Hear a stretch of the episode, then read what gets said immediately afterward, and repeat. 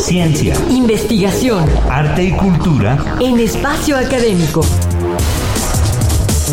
Una producción de la Asociación Autónoma del Personal Académico de la UNAM para Radio UNAM.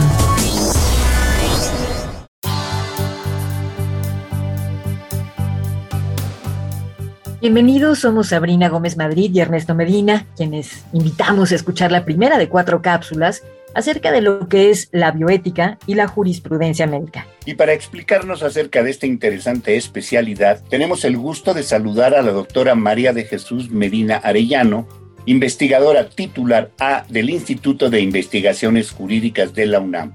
Bienvenida, doctora, un gusto tenerla. Al contrario, a ustedes un gusto.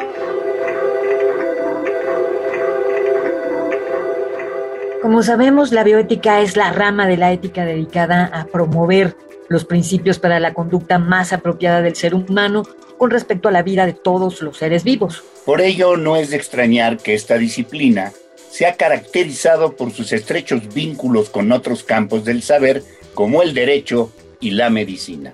Doctora Medina, para poder empezar a caminar juntos por su campo de investigación, ¿por qué no nos explica de qué manera coinciden en la investigación la bioética, el derecho y la medicina. Es muy importante eh, la reflexión del deber ser, ¿sí? Tecnológico o biotecnológico de los avances de la medicina. Es decir, hoy en día sabemos que la, que la biotecnología y la biomedicina avanza de manera muy acelerada. Ya nos dio muestra de ello también el desarrollo, por ejemplo, de la vacuna contra el SARS-CoV-2 o el desarrollo de la enfermedad por COVID, de COVID-19. Entonces es bien importante tener en cuenta que no todo lo que la tecnología en la medicina se hace, se puede o se debe hacer. Entonces la reflexión de la bioética es el deber hacer o no de o la aplicación de este desarrollo tecnológico, ¿no? No todo lo que se puede hacer en la medicina se debería hacer y si se debería hacer, el cómo, la norma, ahí entra el derecho, ¿no? Primero la reflexión filosófica. Un ejemplo puede ser, y ha sido desde el inicio de la investigación para mí, la clonación humana, ¿no? Cuando hablamos de que tenemos la primera oveja clonada, la oveja Dolly, así inicia el campo de la reflexión de la bioética y el bioderecho. Entonces empezamos a decir, esto puede aplicarse en un momento dado en humanos. ¿Clonaríamos a humanos como hemos clonado a mamíferos? Como fue en el caso de Dolly a finales de los años 90, y de ahí un gran debate y discusión sobre no solamente la dignidad de los seres humanos, sino ahora también la dignidad y ética de los animales no humanos, es decir, de los animales. En este terreno hay una serie de temas que interesan a los investigadores. Uno de ellos es el de las tecnologías genéticas y sus temas frontera. ¿Nos podría explicar brevemente qué son y cuáles son? Bueno, justo, gracias. Otra excelentísima pregunta. Es justo a partir de esta tecnología por la que nace Dolly, que hablamos, se llamaba que en aquel tiempo esta técnica de, eh, de manipulación de embriones animales, ¿no? En etapas tempranas. Ahora hay técnicas de manipulación genética o de mejoramiento genético en embriones humanos.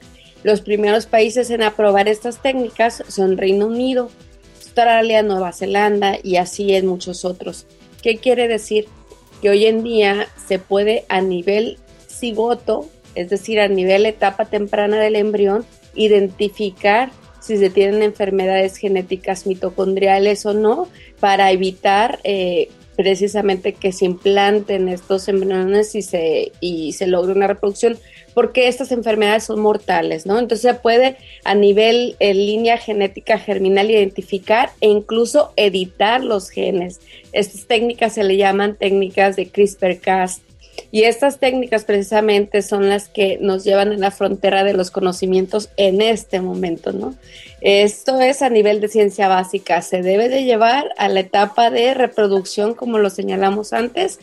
Hay casos desafortunados, como es el caso del científico He Yang-Ku, que en diciembre del 2018 editó precisamente a dos cigotos que ahora son las gemelas que nacieron bajo la técnica de CRISPR-Cas Lulu y Nana, para evitar que nacieran con el virus del VIH, pero el doctor cometió muchas irregularidades.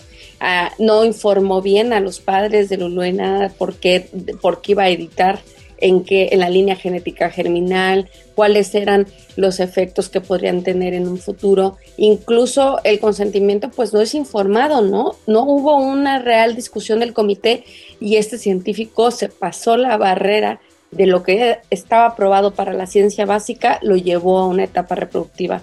De hecho, en este año se va a, llevar, a cabo la tercera cumbre mundial sobre edición del genoma humano y va a llevarse a cabo de manera virtual dado la pandemia y se reunirán otra vez científicos, científicas, bioeticistas y, y, personas como su servidora que desde el derecho aportamos estas reflexiones del cómo se debería de regular esta práctica.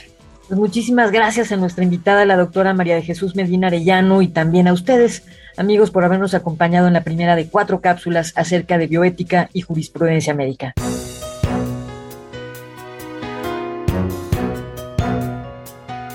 Escríbanos a nuestro correo electrónico espacioacadémico.apaunam.com.mx y visiten nuestra página www.apaunam.org.mx a donde podrán consultar los podcasts de todos los temas que les ofrecemos. A nombre de todo el equipo nos despedimos de ustedes Ernesto Medina y Sabrina Gómez Madrid. APA UNAM, el pluralismo ideológico, esencia de la universidad. Radio UNAM, experiencia sonora.